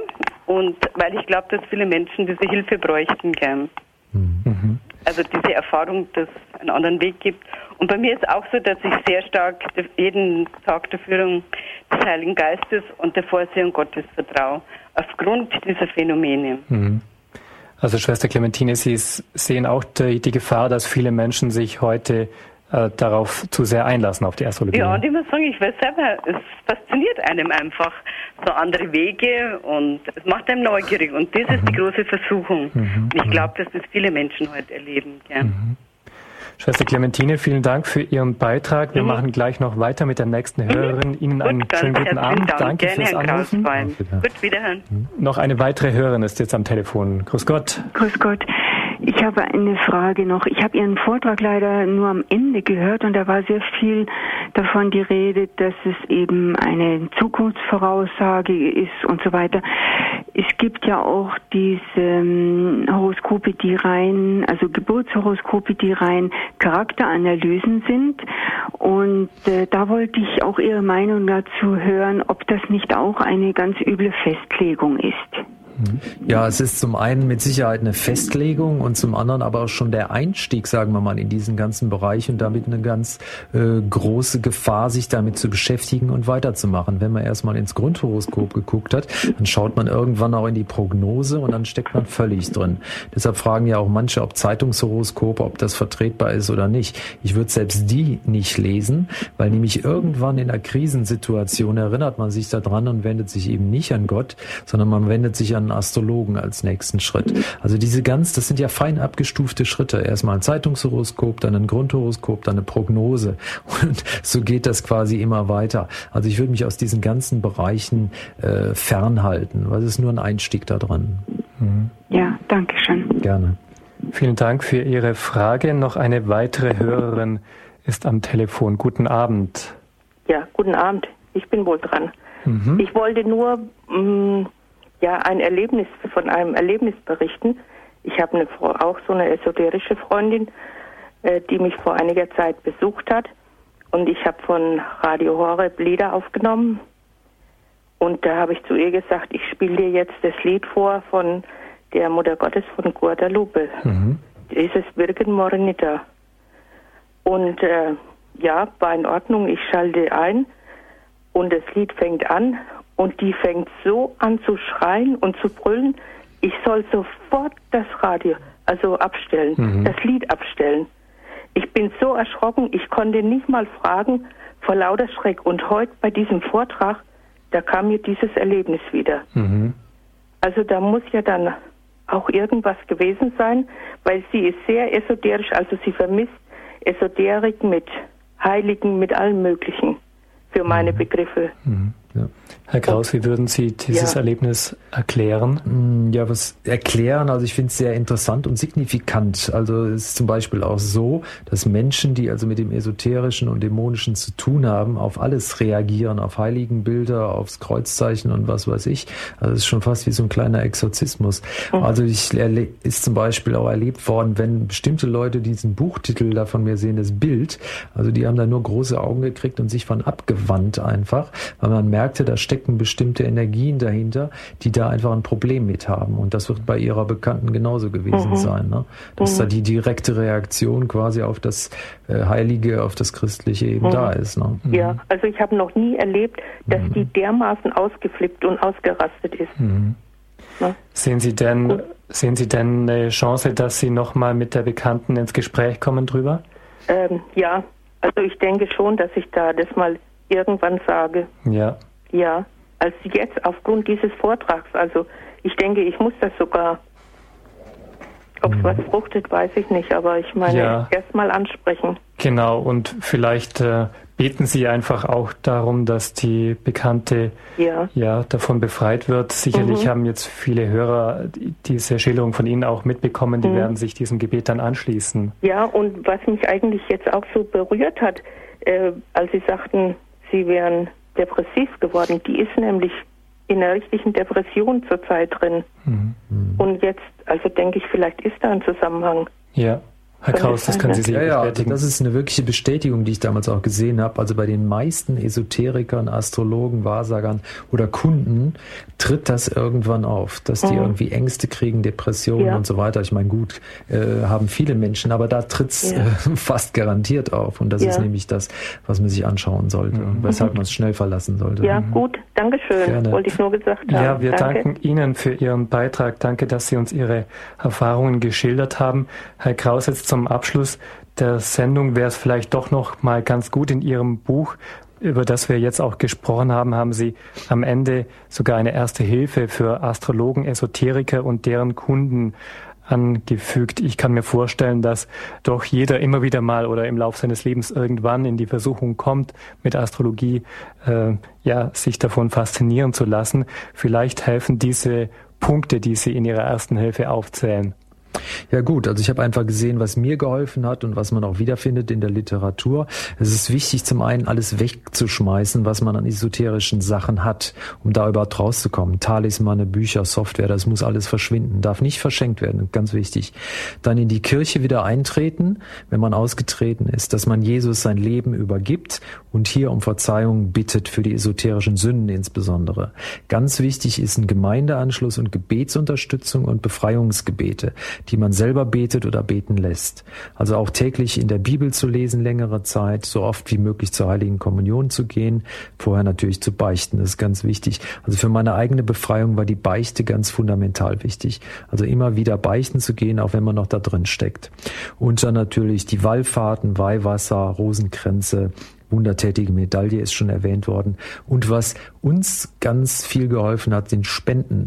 Also, dass wir gespendet haben, selbst als uns schlecht ging, an christliche Vereine, Institutionen, Radio, Fernsehen etc., dass man da wirklich zehn Prozent seines Nettoeinkommens hinbringt, damit man also wirklich Gott seine Dankbarkeit auch wieder zurückgibt. Mhm. Und das hat uns auch sehr geholfen. Mhm.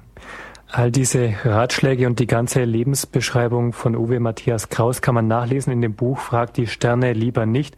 Ein Star-Astrologe wird Christ. Herr Kraus, wie kann man das Buch beziehen, wer es lesen möchte? Ja, also das gibt's auf der Webseite alitea.de, aber auch bei Amazon und im Buchhandel ist eigentlich überall verfügbar. Im Buchhandel kann man es ganz normal bestellen. Und wenn Sie, liebe Hörer, die Sendung nochmal hören möchten, dann können Sie das übers Internet tun. Sie können eine CD bestellen auf unserer Homepage www.horeb.org oder Sie können morgen unseren CD-Dienst anrufen unter der 0700 75 25 75 20. Auch über unseren Podcast stellen wir die Sendung zum Nachhören bereit. An dieser Stelle, Herr Kraus, darf ich Ihnen jetzt ganz herzlichen Dank sagen, dass Sie heute unser Gast waren. Danke für dieses Zeugnis. Sie haben uns Einblick gegeben in Ihr ganzes Leben, in die Entwicklung, die zunächst in die falsche Richtung gab, der Verlockung der Astrologie nachgegeben hat. Sie haben sogar Erfolg gefunden, haben trotzdem sich freigestrampelt, sage ich jetzt mal. Und sind ganz konsequent wieder in die Kirche und zum Glauben zurückgekehrt. Danke, dass Sie uns davon berichtet haben. Ihnen Gottes Segen für Ihren Weg. Ja, herzlichen Dank. Grüß Gott. Das war Uwe Matthias Kraus, der Autor des Buches Frag die Sterne lieber nicht. Er war heute unser Studiogast in der Sendung Standpunkt. Ihnen allen sage ich auf Wiederhören. Danke für Ihr Interesse. Eine gute Nacht und Gottes Segen wünscht Ihnen Ihr Ulrich Schwab.